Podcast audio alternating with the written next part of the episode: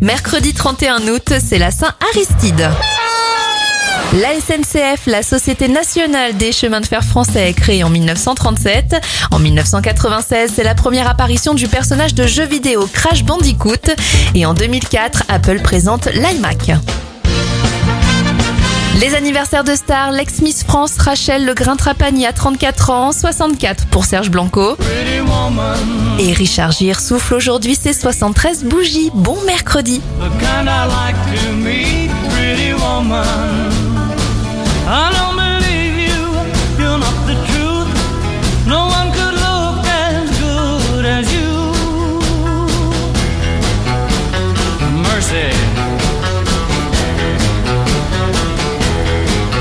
Pretty woman, won't you pardon me, pretty woman? I couldn't help but